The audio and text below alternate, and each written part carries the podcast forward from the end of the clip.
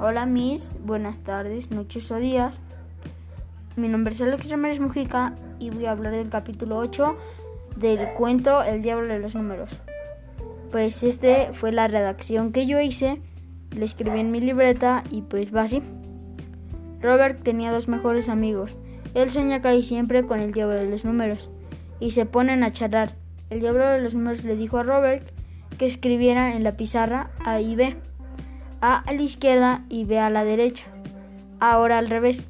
Y así empezaron a cambiar los lugares porque no se habían acomodado hasta que llegó Charlie. Y agregaron la letra C. Entró en Soraiba C, B y A.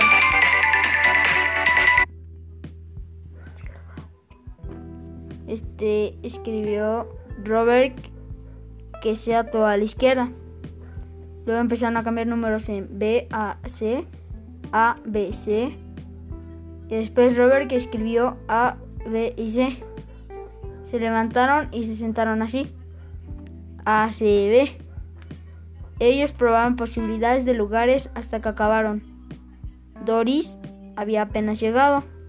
Propuso un orden y llegó a la conclusión, a el orden en el que debían ir, que debía ser por alfabeto pero siempre se peleaban.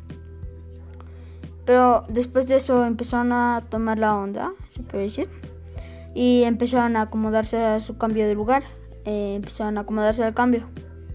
Y pues yo, bueno, eso fue toda mi parte, fue lo que yo la, yo la entendí, le pude hacer mi punto de vista del cuento El diablo de los números.